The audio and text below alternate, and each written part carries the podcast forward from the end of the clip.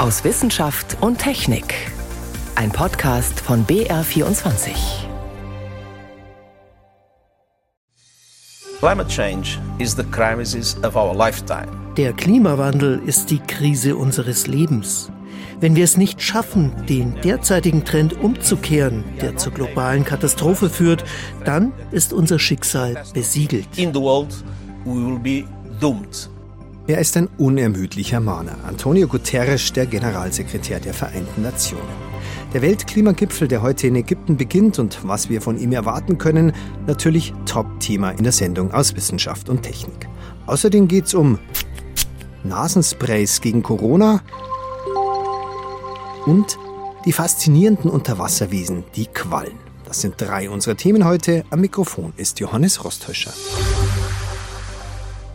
In Sharm el-Sheikh in Ägypten hat die 27. Weltklimakonferenz begonnen.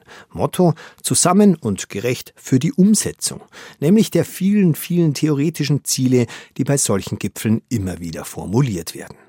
Aus München dabei in Sharm el-Sheikh ist Matthias Garschagen. Er ist Professor an der LMU für Geographie, außerdem weltweit anerkannter Experte für Wetterextreme und auch Mitautor des Weltklimaberichts. Ich habe kurz vor Beginn der Konferenz mit ihm gesprochen. Die erste Frage an ihn. Spätestens jetzt ist bei uns allen die Klimakrise angekommen. Bei uns in Deutschland beispielsweise mit der Ahrtal-Katastrophe 2021 oder heuer mit anhaltenden Rekordhitzen und Rekorddürren. Trotzdem, wir leben ja eher noch auf der Insel der Seligen. Wer auf der Welt ist denn am schlimmsten betroffen? Also wir sehen aus dem letzten Bericht des Weltklimarats äh, schon sehr deutlich, dass wir gerade in Teilen des globalen Südens, also in Teilen Afrikas, in Teilen Asiens, gerade in den tropischen Teilen sehr, sehr starke Auswirkungen haben. In der einen Jahreshälfte gibt es zu viel Wasser, in der anderen Jahreshälfte gibt es deutlich zu wenig Wasser.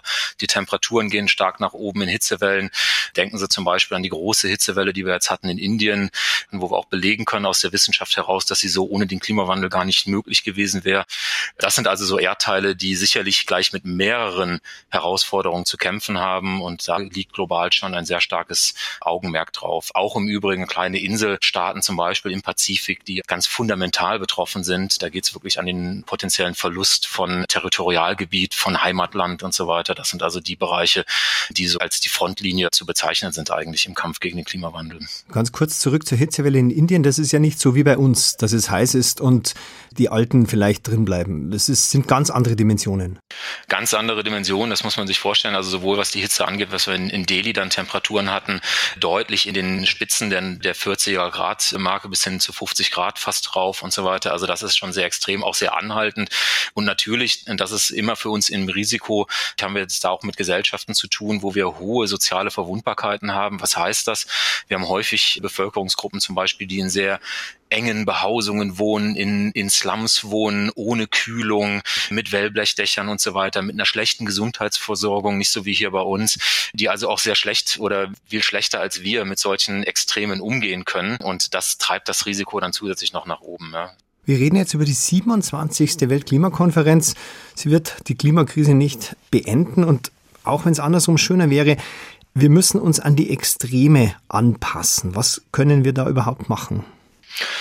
Ja, also wir müssen sicherlich im Katastrophenmanagement, das wir schon haben, das müssen wir anpassen dahingehend, dass wir eben diese Extreme mit einbauen. Das heißt, brauchen wir noch andere Frühwarnmechanismen zum Beispiel, brauchen wir noch andere Mechanismen auch, um zum Beispiel Bevölkerung zu evakuieren, wenn wir große Taifunereignisse haben. Das ist also sozusagen das, das Anpassen der bestehenden Risikomechanismen. Gleichzeitig müssen wir aber auch sicherlich fundamental umdenken in Bereichen, wo wir in der Vergangenheit von einer viel, viel stabileren Umwelt ausgegangen sind. Nehmen Sie Dinge wie Flächennutzungsplanung zum Beispiel. Auch hier bei uns in Deutschland. Wie gehen wir mit Hochwasserrisikoflächen um in der Planung? Da haben wir in der Vergangenheit gedacht, wir wissen jetzt, was in 50 Jahren eine 100-jährige Hochwasserfläche sein wird. Das wird so in der Zukunft nicht mehr funktionieren, weil wir viel mehr Unsicherheiten haben, weil Extreme eben zunehmen können. Und wie wir das auch juristisch äh, sicher und belastbar einbauen zum Beispiel.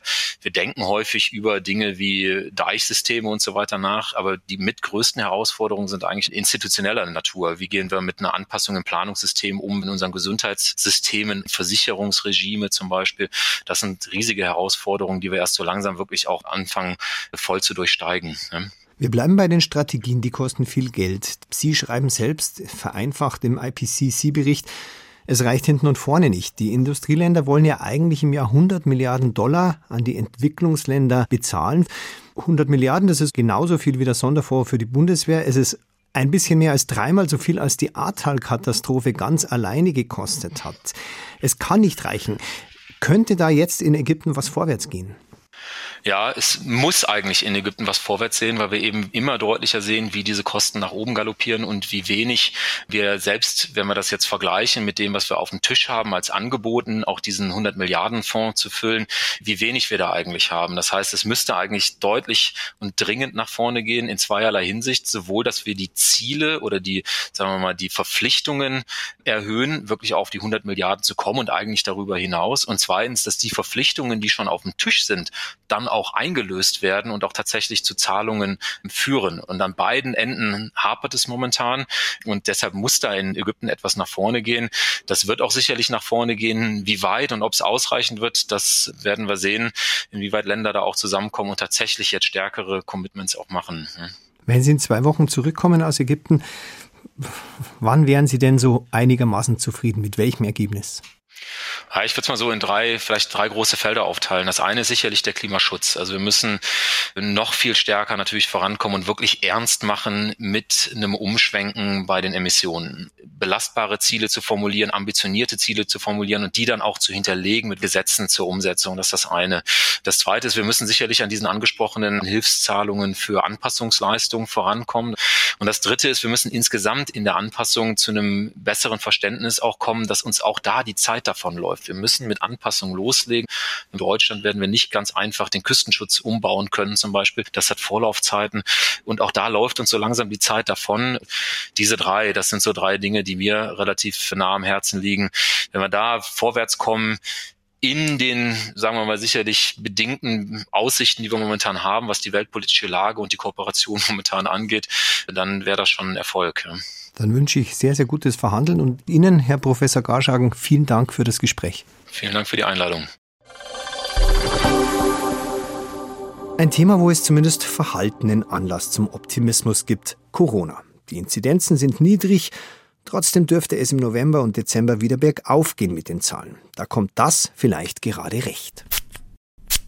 Ein Nasenspray, das uns vor Ansteckung schützen soll. Und zwar in diesem Fall nicht über eine Impfung, das gibt's auch schon, aber jetzt geht es um ein Spray, das das Virus gleich in der Nase bekämpfen soll.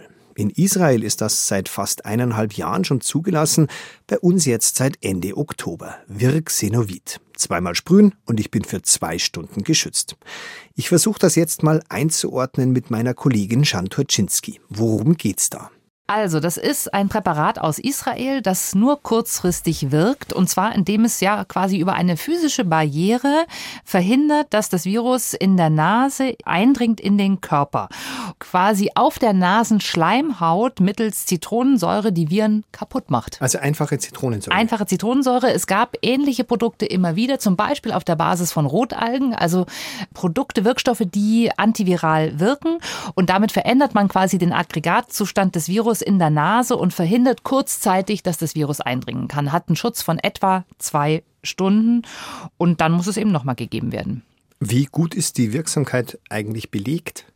Also das ist ein Problem, weil die Studienlage ist diffus. Wir kennen auch die Originaldaten nicht und vor allen Dingen die Studien, die es dazu gibt, sind sehr klein. Da gibt es nur um ein paar hundert ProbandInnen. Und äh, da muss man einfach sagen, äh, da kann man auch nicht von wissenschaftlicher Evidenz wirken.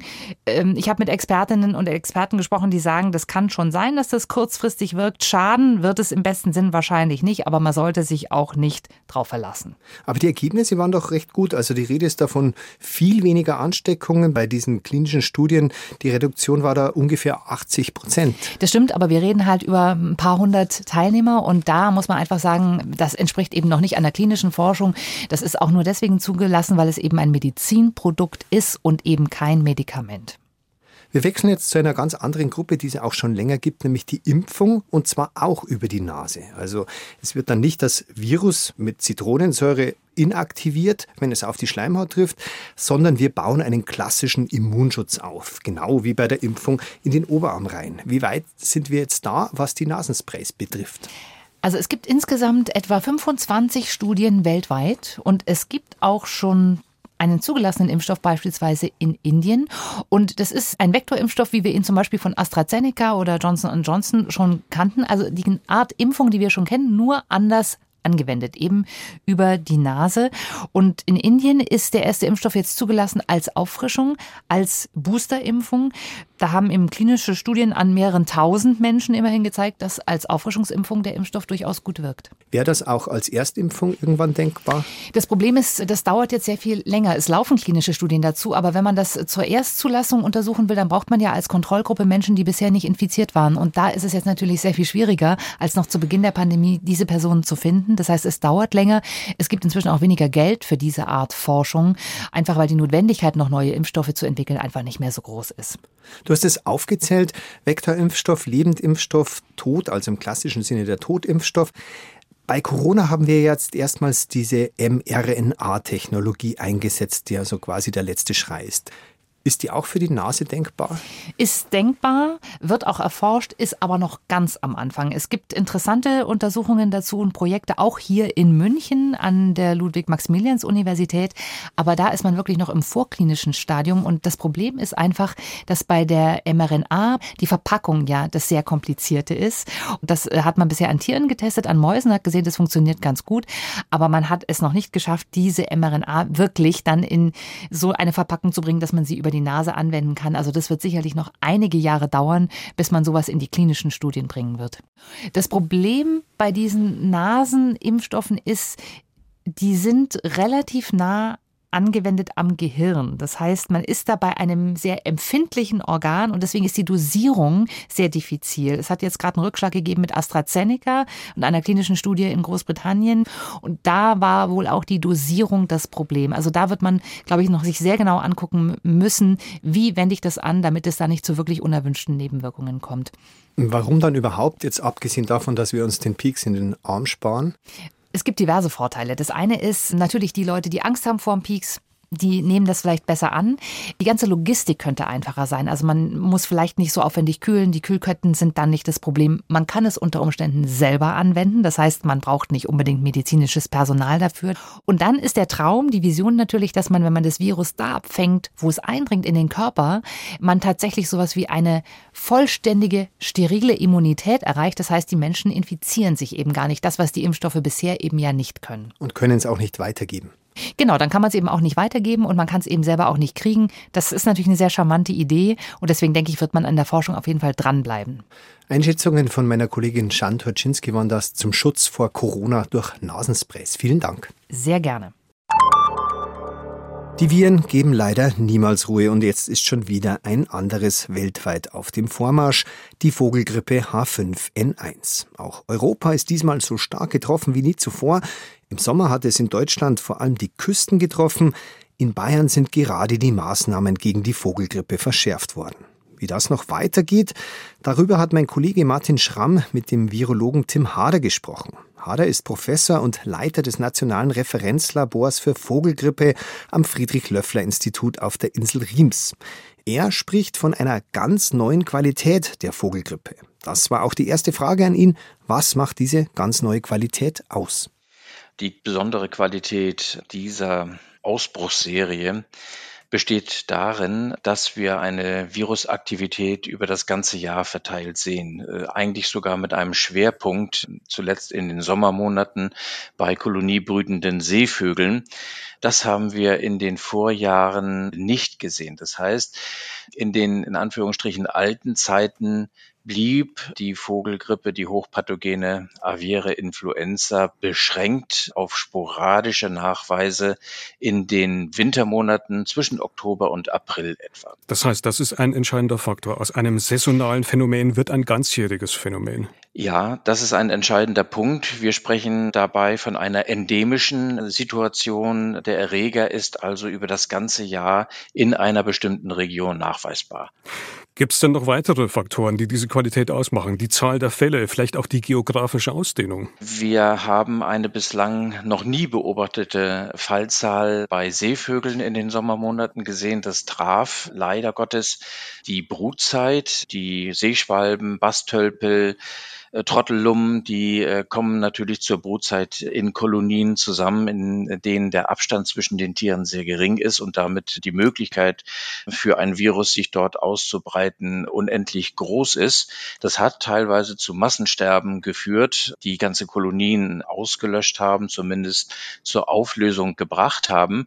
Und wir sehen auch weiterhin eine Tendenz dieses Virus, sich innerhalb der Wildvogelpopulation vor allen Dingen in nordwestliche Richtung in den Nordatlantik und über den Atlantik hinweg bis nach Nordamerika zu verbreiten. Es handelt sich da jetzt offenbar um eine H5N1-Variante, die ansteckender und tödlicher ist als das, was wir in früheren H5-Varianten erlebt haben. Was genau wissen wir denn eigentlich über den Erreger? Wie hat er sich vielleicht auch verändert? Wir kennen den Erreger sehr gut und äh, können ihn auch wirklich bis auf den letzten Buchstaben, sprich also äh, Nukleotid in der Sequenz buchstabieren. Äh, es ist aber sehr schwierig, aus der Sequenz abzulesen, welche Eigenschaften ein Influenza-Virus hat. Dieses Virus, wir haben das erstmals 2020 im Winter angetroffen, hat sich äh, graduell gegenüber all seinen anderen Konkurrenten durchgesetzt, so dass das eigentlich nur mit einem, wir sagen dazu, Fitnessvorteil verbunden sein kann. Worin der besteht genau, das wissen wir bislang noch nicht. Die spannende Frage ist ja nun auch, es sind vor allem Geflügel- und Wildvogelbestände bedroht. Wie groß ist denn die Gefahr nun für den Menschen? Im Moment auf jeden Fall noch nicht sehr groß. Es ist tatsächlich bislang nur zu zwei Fällen humaner Infektion gekommen, einem im Vereinigten Königreich, äh, der andere in den USA, die aber beide glimpflich ausgegangen sind. Und es ist gar nicht mal felsenfest erwiesen, dass es wirklich eine Infektion gewesen war oder vielleicht sogar nur eine Kontamination der Nasen- und Rachenschleimhäute mit dem Virus. Das ist unklar. Wir sind aber gewarnt aus der Vergangenheit. Wir wissen, dass Verwandte dieses Virus durchaus Potenzial besitzen, Menschen zu infizieren und wenn die Menschen dann infiziert sind, auch schwere Erkrankungen mit Todesfolge unter Umständen auslösen zu können. Das heißt aber, Stand der Dinge hat sich der Reger offensichtlich noch nicht genug angepasst, um auch Menschen wirklich stärker zu gefährden. Richtig, es ist ein an Vögel angepasstes Virus, das gleichwohl, wenn eine entsprechende hohe Dosis aufgenommen wird, auch Säugetiere infizieren kann. Es gibt aus Europa und auch aus den USA eine Reihe von Nachweisen dieses Virus auch in Füchsen, Ottern, Seehunden, Kegelgroppen, Luchsen und anderen Fleischfressen, die sich vermutlich durch Aufnahme infizierter Vogelkadaver infiziert haben. In in diesen Tieren, deswegen wissen wir es überhaupt, ging die Infektion tödlich aus und hat eine Gehirnentzündung, eine Enzephalitis dort ausgelöst. Heißt das jetzt aber unterm Strich auch, wir müssen uns Sorgen machen und es gibt Anzeichen, dass sich der Erreger eben neu justiert. Also unterm Strich droht da vielleicht am Ende dann die nächste Pandemie auch für uns Menschen? Wir können das in keinem Fall ausschließen. Wir müssen auf jeden Fall wachsam bleiben. Und wir sind gut beraten, sehr genau unsere Geflügelbestände zu kontrollieren, um etwaig unerkannte Infektionen, zum Beispiel in Entenhaltungen, ausschließen zu können. Je besser wir äh, dieses Virus an seiner Quelle, also in Vogelpopulationen, tatsächlich kontrollieren könnten, desto günstiger ist das natürlich auch, um Risiken für menschliche Infektionen abzubauen. Die Vogelgrippe breitet sich aus und sollte dringend beobachtet werden. Das waren Einschätzungen von Professor Tim Harder, dem Leiter des Nationalen Referenzlabors für Vogelgrippe auf der Insel Riems. Und jetzt tauchen wir noch ein ins Meer und gratulieren der Qualle zum Internationalen Quallentag. Kein Witz, den gibt es und der war am Donnerstag. Susi Weichselbaumer mit einer kleinen Hommage an die geheimnisvollen Wesen. Das Wasser in dem rechteckigen Glaskasten bewegt sich sanft. Gummibärchen große, zartrosa Schirmchen gleiten auf und ab, ziehen filigrane Tentakelfäden hinter sich her gar nicht einfach, Quallen im Aquarium zu halten, weil die meisten Quallen durch Berührung mit den Glaswänden beschädigt werden. Erklärt Ulrich Sommer. Er ist Professor am Helmholtz-Zentrum für Ozeanforschung in Kiel. Man muss dann bestimmte Strömungsmuster, Zirkulationsmuster in den Aquarien einführen, die das also minimieren, den Kontakt mit der Wand. Elegant schweben die Ohrenquallen durchs Aquariumwasser. Sie heißen so, weil sich auf ihrem Schirm vier braunrote Kreise abzeichnen, die aussehen wie Ohren. Gehört wird damit nicht. Tatsächlich sind das die Geschlechtsorgane. Die Ohrenqualle kommt häufig in Ostsee und Nordsee vor. Bunter wird die Quallenwelt in den tropischen Ozeanen. Die weiße Spiegeleiqualle mit dem gelb-orangen Punkt in der Mitte des Schirms beherbergt in ihren zig feinen Armen kleine Fische. Die Nomura-Qualle hat einen Durchmesser von zwei Metern. Ihre Tentakel werden bis zu fünf Meter lang. Unzählige Quallenarten gibt es weltweit. Manche leben in oberen Ozeanschichten, andere tief unten im Meer und das seit über 500 Millionen Jahren. Eine kleine Gruppe bevorzugt Süßwasser und siedelt in Teichen und Seen, auch in Bayern, wie die aus Asien stammende Chinaqualle. An ihren zwei Zentimeter großen, durchsichtigen Schirmchen hängen weiße Fädchen. Die Nesseln sind zu zart, um Menschen zu schaden. Trotzdem warnt die Evolutionsökologin an der Ludwig-Maximilians-Universität München, Sabine Giesler.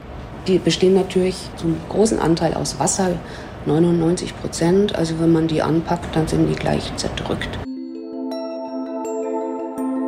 Zumindest im letzten, meist kurzen Lebensstadium, dem als Qualle oder Meduse, sind die Tiere höchst empfindlich. Los jedoch geht es mit einer durchaus robusten Larve, die sich am Gewässergrund oder auf Steinen festsetzt. Vom Aussehen her wie eine winzige Bohne oder eine kleine Knospe. Die kann mehrere Jahre überdauern, bis der richtige Moment kommt. Die Temperatur stimmt, genügend Nährstoffe im Wasser sind. Dann entwickelt sich daraus ein Polyp. Der ähnelt einer Koralle mit dünnen Fäden, die mit der Wasserbewegung wogen. Zu einem gewissen Zeitpunkt schnürt dieser Polyp Teile von sich ab, die davongleiten. Vergleichbar ist das mit einem Löwenzahn, der seine Fallschirmchen in den Wind schickt. So richtig viele Details kennt man vom Quallenleben noch nicht, bilanziert Zoologe Mark Gibbons von der Universität Kapstadt. Wie sieht ein typischer Quallentag aus? Das kommt immer auf den Grad der Entwicklung an. In der Regel ist die Qualle unablässig auf der Suche nach Futter. Nach winzigem Zooplankton, kleinen Wasserflöhen oder Hüpferlingen zum Beispiel. Und sie wird dabei in der Wassersäule auf und abdriften. Wenn sie Futter gefunden hat, tut sie alles dafür, an der Futterquelle zu bleiben. Ist die dann leer gefressen, wird sie sich weiter bewegen. Dabei ist das mit dem Bewegen gar nicht so einfach. Den meisten Quallenarten fehlt die Muskelkraft, um selbstständig die Richtung zu ändern. Sie können maximal ihren Schirm leicht zusammenziehen und wieder öffnen. Über diesen Rückstoß wandern sie auf und ab. Die Höchstgeschwindigkeit liegt bei 10 Kilometer pro Stunde. Das ist ausreichend für den Beutefang. Sie selber werden wohl von Fischen gefressen. Das ist schwer zu untersuchen, etwa in Analysen von Fischmägen. Der Grund? Stirbt eine Qualle, löst sie sich einfach auf. In Wasser aus dem sie ja zu 99 Prozent besteht. Ich löse mich nicht auf, aber beende entspannt die Sendung. Am Mikrofon verabschiedet sich Johannes Rosthöscher. Schön, dass Sie zugehört haben.